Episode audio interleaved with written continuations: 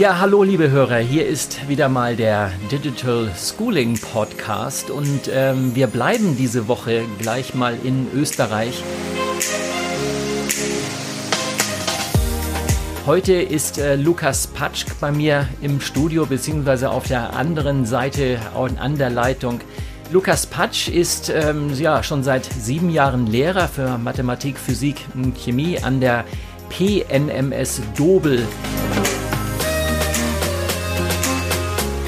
Für diejenigen, die nicht aus Österreich sind, PNMS steht für Private Neue Mittelschule und Dobel ist halt der Ort in der Steiermark in Österreich.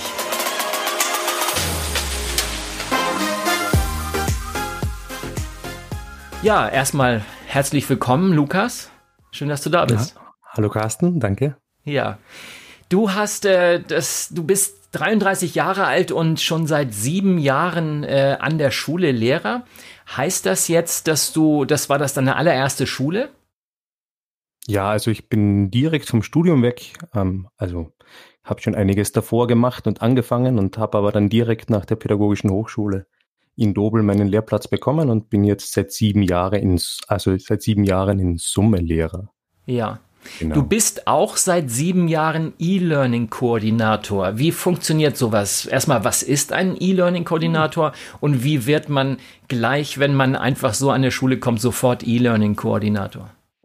Ja, das ist, also E-Learning-Koordinator wird man an einer Schule, glaube ich, relativ schnell, wenn man sich in irgendeiner Form mit ähm, Computern besser auskennt als der Rest der Truppe.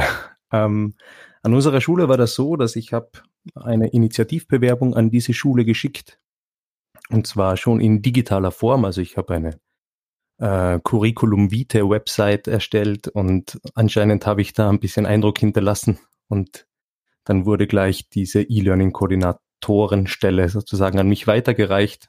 Ich habe mich natürlich sehr geehrt gefühlt, als Neuling dort gleich Verantwortung zu übernehmen. Ja, was ja. hast, was hast du damals vorgefunden? Also wie müssen wir uns das vorstellen? Vor sieben Jahren an diese Schule, gab es da schon eine Menge? Hatte dein Vorgänger sozusagen gute Vorarbeit geleistet oder musstest du da praktisch von Null anfangen? Mm. Also es gab zwei Informatikräume, die hat es gegeben. Es hat einen gegeben, der damals 2012 ganz neu ähm, vorbereitet wurde mit lauter Laptops. Es gab noch einen zweiten Informatikraum, der relativ äh, antiquiert war, ähm, aber auch seinen Zweck zum Teil erfüllt hat. Ähm, was es damals noch nicht gegeben hat, war in irgendeiner Form ein ordentlicher Internetzugang für die Menge an Schülern, die dort vorherrschen. Also wir sind dann doch eine relativ große Schule, 40, mehr als 40 Kollegen auf 16 Klassen und circa 400 Schüler. Ähm, und dementsprechend hatte ich dort wunderschönes Neuland zu betreten, ähm, konnte dort mich eigentlich ganz gut entfalten und habe sehr guten Support und ähm, eines, ein sehr gut, gutes Vertrauen äh, von Seiten der Direktion bekommen, ähm, um dort auch mal ein bisschen entwickeln zu dürfen und zu können. Ja, was waren denn so deine ersten Schritte? Ja, die allerersten Schritte, die wir damals eigentlich beschritten haben, waren war tatsächlich die Notwendigkeit eines flächendeckenden WLANs zu realisieren. Ähm, wir sind über die private Neue Mittelschule, also über die Privatschule an sich, sind wir ja zwar eine Schule mit Öffentlichkeitsrecht, aber unser Schulerhalter, also derjenige, der uns das alles bezahlt, ist ein privater Schulverein, der von einem Orden, dem Orden der Barmherzigen Schwestern, ähm, gestellt wird. Und dementsprechend ähm, muss ich jetzt so plakativ sagen, haben wir nicht die Geldmittel wie zum Beispiel eine kleine Landschule, wo die Gemeinde dahinter steht. Und dementsprechend war für mich von Anfang an klar, wir müssen in irgendeiner Form in das System des Bring Your Own Devices rein. Die, die Geräte waren damals vor sieben Jahren schon vorhanden, aber haben halt keine Nutzung gefunden in, in dieser Art. Und Bring Your Own Device funktioniert eigentlich nur dann, wenn, wenn ich auch verfügbares Internet habe. Ja, das klingt für mich jetzt erstmal so ein bisschen ähm, private Schule. Bei Privatschule ja. denken die meisten erstmal, da ist doch ein anderes Budget dahinter und vor allem ein größeres Budget bei einer als bei einer ähm, normalen öffentlichen Schule. Das heißt, euer Geldgeber, euer Schulerhalter hat jetzt nicht so die großen Geldmittel, die er euch zur Verfügung stellen kann? Das, das möchte ich so gar nicht sagen. Ganz im Gegenteil. Vor allem ähm, beim Thema des ähm, WLAN, das wir dann an der Schule realisiert haben, das war doch ein riesengroßer Kostenpunkt und auch bei ähm, multimedialen Gerätschaften, die wir zu, zur Verfügung gestellt bekommen, ähm, da ist auf alle Fälle der, der Wille da, uns da auch zu unterstützen. Ähm, allerdings müssen wir halt tatsächlich ähm, uns ganz, ganz gerade heraus rechtfertigen dafür, was wir alles benötigen und was wir alles brauchen. Und müssen dann uns natürlich auch rechtfertigen, dass wir das gut einsetzen. Und ähm, dementsprechend haben wir da sozusagen ganz klein angefangen und haben erstmal das Fundament gelegt, um weiteres voraussetzen zu können und weiteres aufbauen zu können. Und eben das war ein, jetzt glaube ich fünf Jahre her ähm, oder gar sechs Jahre her, das war der, der erste Schritt, ein mehr, mehr oder weniger Umbaumaßnahmen zu treffen. Das ist dann im Zuge dessen ist ein, ein neuer Server gekommen und im Zuge dessen auch natürlich eine gute Serververwaltung, weil am WLAN-Netz dort aufzuspannen und für 400 Schüler bereitzustellen. Da ist auch ein bisschen Hardware erforderlich. Und ja, und dann ist es eigentlich losgegangen. Das ist eigentlich ganz schön. Ähm, mit diesem Thema des Bring Your Own Device haben wir ein Tabu gebrochen, sozusagen. Ähm, nämlich das Tabu des Handys im Unterricht. Wir haben eine sehr strikte Hausordnung und Schulordnung, in der nach wie vor eigentlich das Handy verboten ist. Ähm, jedoch sind die Handys eben nicht irgendwie formlos irgendwo hinterlegt, sondern wir haben in jeder Klasse dann einen kleinen Safe etabliert, so einen Möbeltresor, wie man ihn aus Hotels kennt. Ähm, und dort werden die Handys verwahrt, bis zu dem Zeitpunkt, an dem der Lehrer eben einen geführten Rechercheauftrag oder eine, einen Arbeitsauftrag ähm, vorgibt. Dann werden die Handys geholt, angeschalten und dann geht sozusagen im schuleigenen WLAN-Netz los mit Arbeiten und Recherchen. Habt ihr da jemals Probleme gehabt mit den, äh, mit den Geräten? Man sagt, manche sagen auch spöttisch ähm, gerne so zu Bring Your Own Device, Bring Your Own Disaster. Also man weiß ja praktisch nicht, was, äh, was die da denn praktisch mitbringen. Äh, man ist äh, nicht Herr der Dinge. Man, es ist nicht die Hardware, die einem selbst gehört, die man selbst verwaltet. Ja, das stimmt. Das ist natürlich auch ein Problem gewesen am Anfang. Vor allem ist nicht immer ein Tablet ein Tablet, das man auch verwenden kann. Und auch bei Smartphones ist das jetzt immer nicht immer die aktuellste Version. Also wir haben relativ schnell erkannt, dass wir nicht Apps oder ja, Apps oder Installationen voraussetzen können, weil auch die Hardware natürlich so mannigfaltig war. Aber was wir sowohl erkannt haben, ist, dass für den Unterricht, den wir gestalten, der sich von vielen Schulen sehr unterscheidet, in diesem Unterricht können wir mit diesem Bring Your Own Device System sehr gut arbeiten. Das sind meistens ähm, tatsächlich benötigt man einen Browser und mehr nicht, weil unsere Materialien meistens einfach über Webseiten aufbereitet sind. Und demnach ist das eigentlich von vornherein ein sehr tolles System gewesen, das bei uns sehr großen Anklang gefunden hat. Kann man jetzt davon ausgehen, dass die Schüler ein eigenes Gerät haben? Weil es sind dann ja natürlich auch immer Kosten, die dann die Eltern zu tragen haben. Oder gibt es da vielleicht einen, ähm, einen Schulverein, der dann hilft, wenn jetzt die Eltern nicht in der Lage sind, ein eigenes Gerät für das Kind zu kaufen? Nein, das, also das, das gibt es nicht. Ähm, wir haben Folgendes hinterlegt. Es wird bei uns vorausgesetzt, dass jeder Schüler zu Hause zumindest die Möglichkeit hat, das Internet zu nutzen. Das ist sozusagen vorausgesetzt. Ähm, ob das jetzt der Laptop der Schwester, der Computer des Vaters, das Handy der Mutter, ganz egal, in irgendeiner Form ist, sie müssen Zugang zum Internet haben. Ähm, für das Arbeiten in der Schule ist das bei uns so realisiert, und da muss ich jetzt ein bisschen ausholen, und zwar arbeiten wir ähm, sehr viel nach einem Prinzip der Freiarbeit. Also bei uns sind sehr viele Stunden, vor allem Stunden der Hauptfächer, sind in einen gemeinsamen Pool geschmissen und in diesem gemeinsamen Pool wird frei gearbeitet an Arbeitsplänen für Mathematik, Deutsch und Englisch. Und in dieser Freiarbeit können die Kinder anhand eines Plans frei wählen, wann sie was und welche Aufgabe in welchem sozialen Rahmen und an welchem Ort machen. Das mal so als Grundlage sozusagen. Und in diesen Plänen kommen auch immer wieder digitale Arbeitsaufträge vor. Da jetzt aber zur gleichen Zeit nie alle Kinder an diesem digitalen Auftrag arbeiten, ist die Stückzahl der Endgeräte drastisch minimiert worden. Also ganz ähm, zusammenfassend, wir haben in jeder Klasse ein Tablet, einen Standrechner, einen Computer und damit kommen wir eigentlich so weit ganz gut durch, dass jeder Schüler im Laufe dieses Monats oder länger, je nachdem wie lange der Plan läuft, seine Arbeitsaufträge in Ruhe an einem technischen Gerät ähm, vollbringen kann. Und wenn es natürlich möglich ist und ein Kind hat ein eigenes Gerät dabei, ist das sehr willkommen und dann nimmt das sozusagen eher ein bisschen den Druck aus diesen Engpässen gegen Ende hin, wenn mehrere Leute zugleich etwas machen wollen. Also wir realisieren als Schule einen, eine kleine Auswahl und stützen uns mit dem Bring Your Own Device System. Das heißt, Bring Your Own Device ist eigentlich eher optional. Es müsste man müsste genau, es ja so ist es zu verstehen, auch den Eltern so kommuniziert. Leave, leave, your own device at home, müsste man ja sagen in etwa.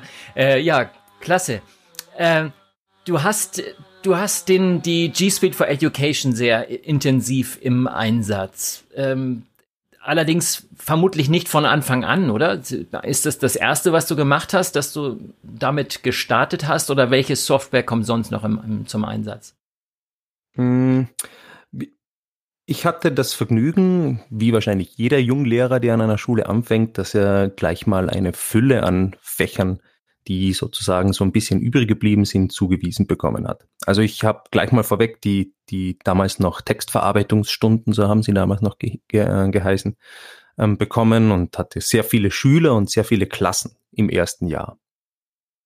Ähm, das, die Sache ist in der ersten und zweiten Klasse, je nachdem, wann man halt anfängt, also fünfte oder sechste Schulstufe, irgendwann mal ist das Thema E-Mail äh, an der Tagesordnung und E-Mails schreiben ohne E-Mail-Adressen zu besitzen ist etwas kompliziert. Und sehr blauäugig habe ich damals einfach versucht mit den Kids, da war Datenschutz und äh, Jugendschutz noch nicht so Thema, auch wenn es erst sieben Jahre her ist, ähm, habe ich versucht, Gmail-Adressen anzulegen und wir haben das auch gemacht und spätestens nach der sechsten, nach dem sechsten Schüler, der eine Mailadresse angelegt hatte, hat Gmail bereits nach Handynummern verlangt.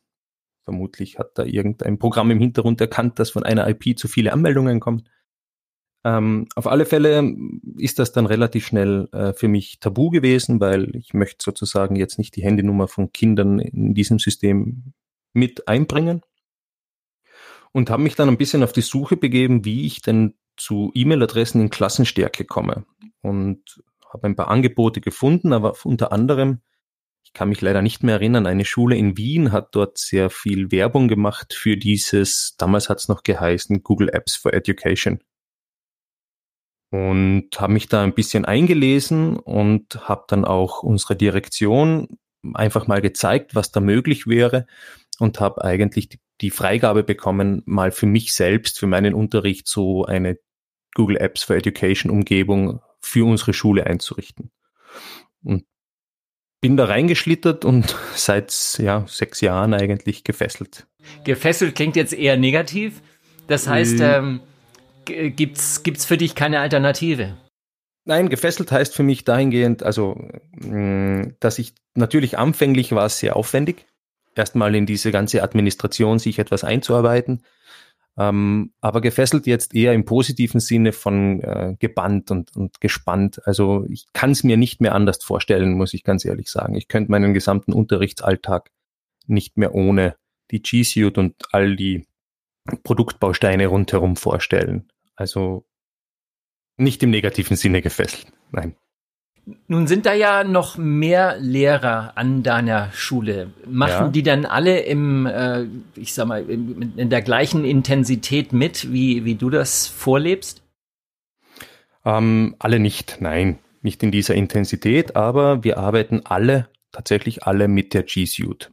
Ähm, und zwar ist das folgendermaßen realisiert. Unsere Schülerinnen und Schüler bekommen zwei Accounts im Endeffekt. Einmal haben wir als Gegenstück zur G Suite das Office 365 Paket an unserer Schule.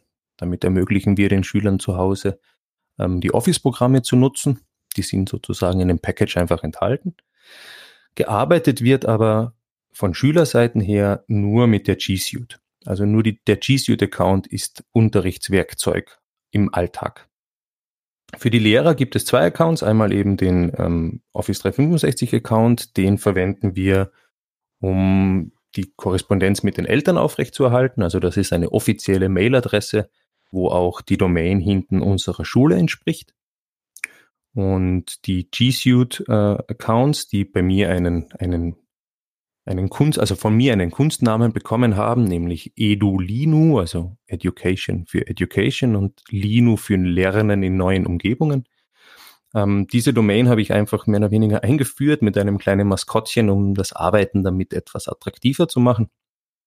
Und ja, und die, die, die Kids und die Eltern, äh, die Kids und die Lehrer, ähm, die arbeiten miteinander in der G Suite und diese Office 365 Accounts, die sind eigentlich nur um ein offizielles Kommunikation, eine offizielle Adresse sozusagen zu besitzen, um mit den Eltern in Kontakt zu bleiben. Ähm, ja, was die Lehrer somit machen, ist, also womit ich sie habe ein bisschen fesseln können für dieses äh, G Suite-Paket, ähm, war eigentlich das Google Sites. Das ist ganz spannend. Ja, das ähm, ist eigentlich ein Tool, das kommt meist viel zu kurz. Und es wird ganz oft ähm, erst sehr viel später entdeckt und, äh, genau. und dann erst eingesetzt. Also ja. Ja, ich, also Google Sites war für mich damals noch in der klassischen Version ähm, das erste Mal ein, ein wunderschönes Editoring-Tool, um selbst Medi also Materialien aufzubereiten und relativ einfach Leuten zugänglich zu machen. Und als dann der, das, das neue Design gekommen ist vom Sites, da ist dann eigentlich die ganze Sache erst richtig ins Rollen gekommen. Ich habe damals nämlich schon angefangen, ähm, Hausübungsseiten sozusagen zu erstellen, so gesammelte Portalseiten für den Fachbereich Mathematik zum Beispiel. Da waren dann halt Jahrgangsstufe 1, 2, 3 und 4 drinnen und da haben dann Kinder aus der dritten Klasse sich können reinklicken und haben dort ihre Hausübungen präsentiert gesehen, die halt bei mir im Unterricht waren. Und bereits damals haben dann verschiedene Kollegen den Vorteil oder den Nutzen darin gesehen, eine gesammelte ja, Aufgabenstellung oder eine, eine Hausübungs-Homepage, wenn man so möchte, ähm, zu haben und haben sich dort mit eingeklinkt. Und im Laufe von zwei Jahren ist dann dieses Sammelportal für Mathematik einfach zu groß geworden, weil zu viele Lehrer da partizipieren wollten. Und ich habe dann angefangen, für jeden Lehrer eine Subdomain anzulegen. Also das ist dann immer das Lehrerkürzel.edolino.com als, als Adresse jetzt. Ähm, und dort haben dann angefangen, die einzelnen Lehrer so ein bisschen als Multiplikatoren zu wirken. Also die haben ihre Homepage erstellt, ihre Hausübungsseite und da hat dann plötzlich auch der Teamteacher gesehen, hey, seine Hausübungsseite ist ja ganz gut und nach und nach sind immer wieder Leute in den Pausen zu mir gekommen und haben gesagt, du Lukas, da gibt's doch sowas mit einer Seite, magst du uns nicht sowas auch machen? Und über diesen Weg ist, also hat dieses Edulino Einzug in sehr viele Klassenzimmer bei uns an der Schule jetzt gehalten. Mhm.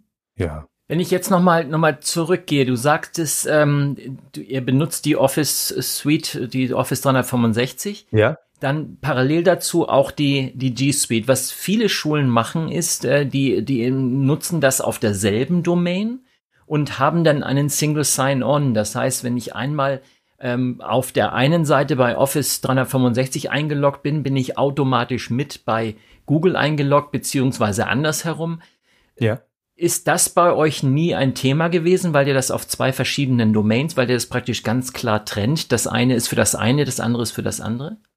Ähm, Thema war es von Anfang an deswegen keines, weil ich, weil ich ähm, es ja eher testweise für meinen eigenen Unterricht konzipiert habe. Ähm, und dass das Ganze jetzt so hm, ausgeartet wäre wieder ein Wort mit negativen Aspekt, aber dass das Ganze jetzt so große Formen angenommen hat, ähm, das konnte ich eigentlich vor sechs Jahren noch nicht wissen. Und mittlerweile möchte ich eigentlich ähm, ganz klar von der Domain nicht weg, weil dieser Linu, der zieht sich mittlerweile durch Arbeitsblätter, der, der kommt in Videos vor, also das ist so ein kleiner Dinosaurier, der passt ganz gut zur modernen Zeit. Ähm, Also und dieser kleine Dino, der ist tatsächlich zu so einer Art Marke geworden. Also Edolino ist bei uns, kein Schüler an unserer Schule kennt diesen Begriff Edolino nicht. Und aus dem Grund sind wir von der Domain eigentlich gar nicht mehr, gar nicht mehr großartig weggegangen. Dass das ein Single sein und sein könnte, wäre auch zu denken, wobei die Schüler und Schülerinnen unserer Schule, die arbeiten mit, mit lokalen Profilen auf den Rechnern. Die Rechner an sich sind jetzt nicht ähm, so, so leistungsstark. Aus dem Grund haben wir relativ schnell gesehen, dass wenn jeder Schüler seinen Anmeldenamen hätte, dann müllen wir dort ähm, die Profile zu. Dem, dementsprechend sind die Maschinen, die Windows-Rechner an der Schule eher so zu verstehen, dass dort, ähm, ja, das sind Arbeitsgeräte, womit man ins Internet kann und der Workspace an sich ist nicht personalisiert oder so. Hm. Kommen Chromebooks bei euch zum Einsatz oder ist das überhaupt ein Thema?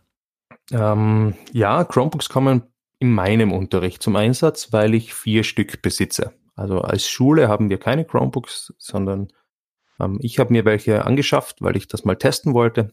Und ich muss ganz ehrlich sagen, die sind derart vergriffen, dass es teilweise zu kleinen Streitereien in der Klasse kommt, weil die Kinder sehr gerne damit arbeiten. Ähm, ähm, hat das einen besonderen Grund? Dass sie streiten? Nee, dass sie so gerne mit den Geräten arbeiten. Ähm, ja, tats tatsächlich ein Grund, den ich mir gar nicht wirklich gedacht hätte, ähm, weil wir haben ja auch ein iPad drin, das wird allerdings äh, eher gemieden. Der größte Grund ist tatsächlich Tastatur und Maus bekomme ich von den Kids so zurückgemeldet. Die Chromebooks sind so Convertible Books, also sie können es gerne auch umklappen, aber sie haben halt, wenn sie es benötigen, vor allem ähm, für Online-Spiele und dergleichen, wo man etwas ziehen muss und so, ähm, eine Maus dabei und äh, haben halt auch eine Tastatur dabei, mit der sie um einiges lieber schreiben als mit der ähm, Bildschirmtastatur, die bei manchen oder beim iPad zum Beispiel halt dabei ist.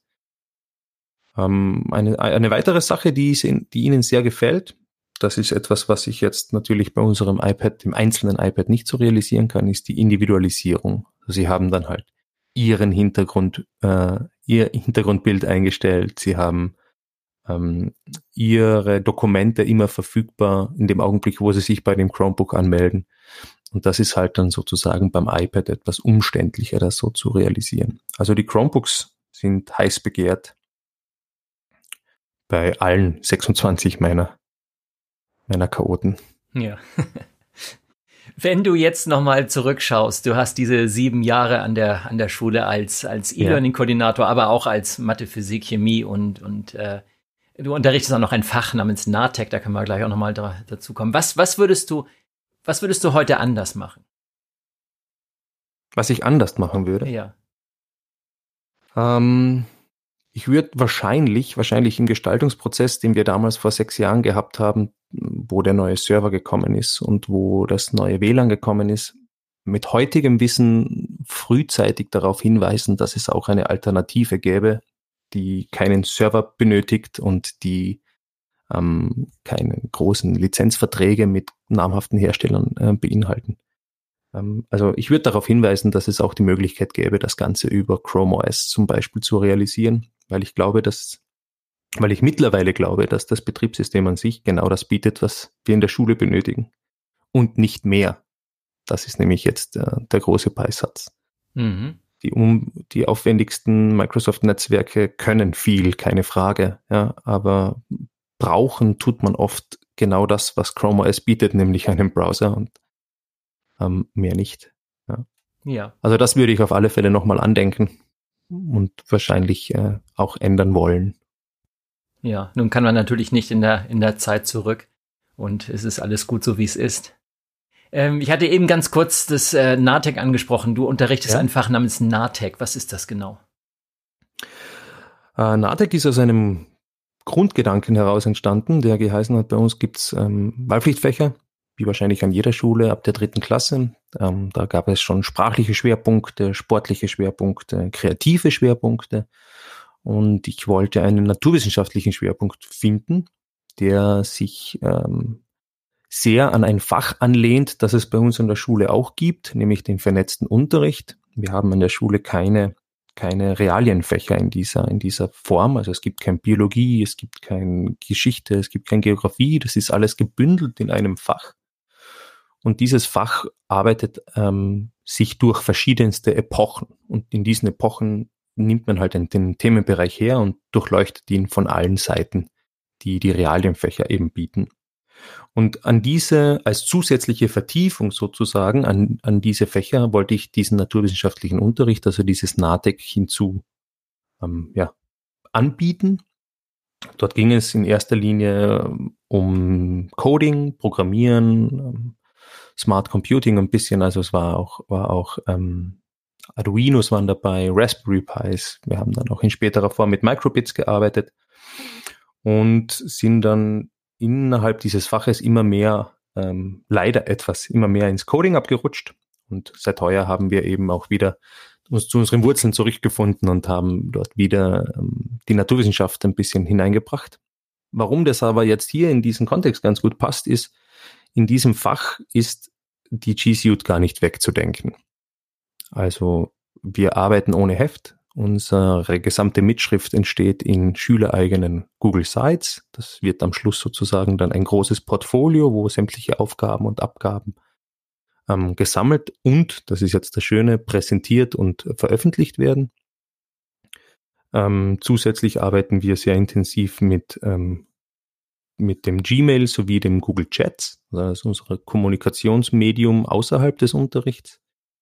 Ähm, und natürlich jetzt die G Suite an sich mit Google Docs und Tabellen, was uns für unsere Experimente sehr hilft, Protokolle zu verfassen und ähm, Daten auszuwerten, Messergebnisse auszuwerten und dann natürlich in weiterer Folge wieder innerhalb der Google Site zu präsentieren und darzustellen. Also vor allem für den NATEC-Unterricht ist die G Suite im Ganzen ein, ja, mitunter das wichtigste Werkzeug, das wir besitzen. Mhm. Du hast jetzt schon einige Tools erwähnt, äh, das Gmail natürlich, äh, Docs, Tabellen, Sites und so weiter. Kommt Google Classroom denn gar nicht zum Einsatz bei euch? Ähm, doch, es gibt Kollegen, die von sich aus die Vorteile dieses, äh, dieser gemeinsamen Kommunikationsplattform, möchte ich jetzt so nennen, äh, gefunden haben. Ähm, ich muss da jetzt aus meiner Seite sagen, ich habe mit Google Classroom anfänglich eher negative Erfahrungen gemacht. Negativ deswegen, weil ich war da sozusagen von der Geburtsstunde an mit dabei und habe mich da hineinversetzt und bin immer wieder auf ähm, Hürden gestoßen, die dann nicht so toll funktioniert haben, wie ich mir das vorgestellt habe. In erster Linie waren die Hürden aber ähm, hardwarebedingt, also seitens Schüler. Ja, wenn ich mich darauf verlasse, dass sozusagen jeder sein Google Chats auf seinem, äh, sein Google Classroom auf seinem Handy hat und dann halt bei Großteil der Klasse kein mobiles Internet am 20. des Monats mehr vorhanden ist und dementsprechend er keine Hausübung bekommen hat, dann habe ich für mich das relativ schnell eigentlich als Werkzeug wieder auf Seite gelegt und bin dann eben in diese Hausübungsportale über Google Sites gekommen, weil ich da kein App benötige. Das war für mich sozusagen die die, der Grund, warum ich das damals dann geändert habe. Und ich muss leider, leider sage ich deswegen, weil ich es eigentlich gerne mal versuchen würde, sagen, dass ich seitdem sehr glücklich mit dem System bin, wie ich es habe. Und dass mir eigentlich das Classroom derzeit nicht fehlt. Ja. Andere Kollegen, unser Michi zum Beispiel, der macht sehr viel darüber und hat jetzt auch wieder einen Adventskalender mit scheduled Auftrag, also ähm, Aufgaben sozusagen festgelegt. Der ist voll begeistert.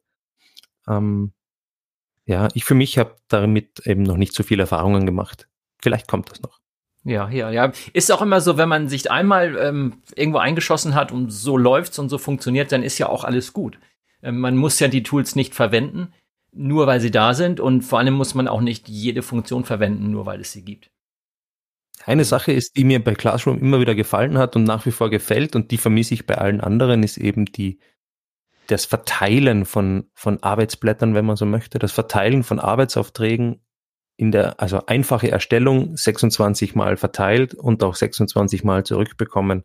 Also all das, was analog in einer Schule ja jeden Tag funktioniert, Arbeitsblatt gestaltet, Kopierer gegangen, kopiert, ausgeteilt, eingesammelt, ähm, das funktioniert halt mit drei Klicks. Und das ist halt schon ein großer Vorteil, den Classroom bietet. Ja, schön. Ja, das war ganz spannend, dir zuzuhören, all die vielen, die vielen Dinge, die du machst, die du schon gemacht hast, auf die Beine gestellt hast. Ähm, ja, wenn du jetzt einer anderen Schule etwas sagen möchtest, ähm, was, wo sie anfangen sollten, was, was wäre so dein, dein Tipp? Ein Tipp, den ich auch immer wieder an Leute, die bei meinen Fortbildungen sind, ähm, gebe, ist, dass man es einfach versuchen soll. Es gibt in der in der heutigen Zeit, in der heutigen Zeit, in der wir leben, eigentlich nur noch äh, Versuch und Irrtum. Also man probiert's und wenn es funktioniert, ist super und wenn es nicht funktioniert, dann sucht man sich halt ein neues Tool aus. Ich glaube, das Einzige, was tatsächlich im schulischen Alltag ähm, hinderlich ist, ist, dass man auf, auf ganz alten Mustern festhält und ähm, sozusagen, solange es ja eh im Alten funktioniert, probieren wir nichts Neues. Ähm, viele meiner Kollegen haben erkannt, dass auch was Neues, etwas ähm, sehr gewinnbringendes sein kann und vielleicht auch eine Zeitersparnis in manchen Bereichen bringt und dadurch wieder mehr Zeit für andere Sachen ist. Also Neues probieren geht über alles. Ja, ein wunderschönes Schlusswort. Vielen, vielen Dank, Lukas. Danke, dass du Zeit ja. für uns hattest. Ja, danke, dass man mir zugehört hat.